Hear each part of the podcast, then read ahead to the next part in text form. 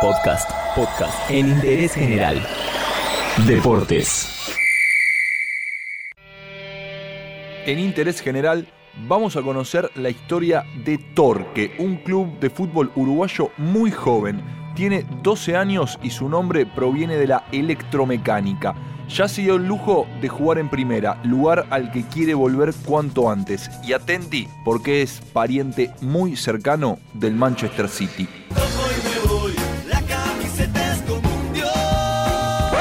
El Club Atlético Torque se fundó en Montevideo el 26 de diciembre de 2007. Es el club más joven del fútbol uruguayo y es muy pequeño. Su color obviamente es el celeste, incluso la camiseta es muy parecida a la de la selección charrúa.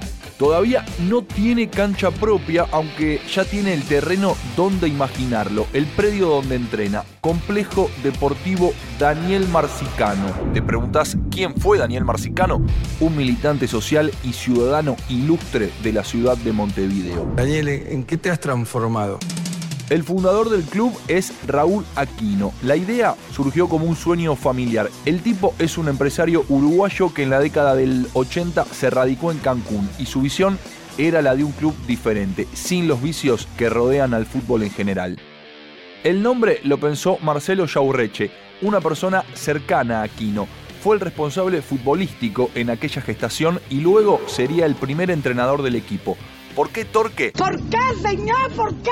Resulta que Yaurreche es técnico electromecánico y Torque significa un momento de fuerza. El Club Atlético Torque comenzó su participación en los campeonatos de la Asociación Uruguaya de Fútbol en la temporada 2008-2009, ingresando directamente en la segunda división amateur.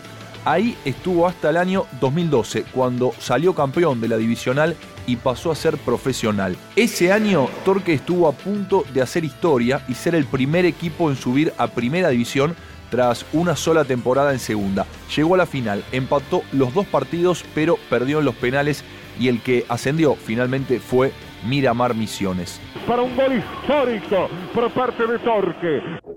El día histórico del club es el 15 de noviembre de 2017, cuando logró el ascenso a la primera división del fútbol profesional. El 3 de febrero de 2018, Torque jugó su primer partido en primera división. Pero unos meses antes de que eso pase, el club dio la puntada inicial. El 6 de abril de 2017 se confirmó que el City Football Group iba a comprar el club. Dicho así, City Football Group no parece muy trascendente, pero es nada más y nada menos que el grupo empresario dueño del Manchester City. Sí, la cenicienta del fútbol uruguayo se unía a una de las familias más, grandes del fútbol mundial. El City Football Group es prácticamente un imperio con origen en Emiratos Árabes Unidos, pero que tiene su capital en Manchester.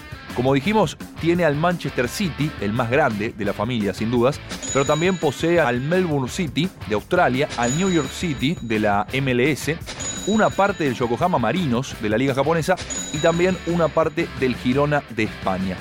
¿Qué fue hacer o qué buscó el City Football Group en Uruguay? Fácil, ampliar su cartera de equipos extranjeros. Uno de los aspectos cruciales por los cuales puso el ojo en Sudamérica es el de las operaciones comerciales pensando a futuro. Entendieron que era un hecho que la compra de un equipo en Sudamérica iba a contribuir al movimiento de jugadores. El negocio es captar jugadores jóvenes en la región, potenciarlos, fomentar su evolución en el fútbol uruguayo y luego llevarlos a clubes europeos. Es una experiencia redonda. Esta es la historia de Torque, el club que nació a raíz de un sueño familiar y que se puso en marcha desde cero, sin socios, sin hinchas, pero que en 12 años ya jugó en primera y ahora también forma parte de una de las familias de clubes más grandes del mundo. Es pariente nada más y nada menos que del Manchester City y te lo, contamos, en Interés, general. de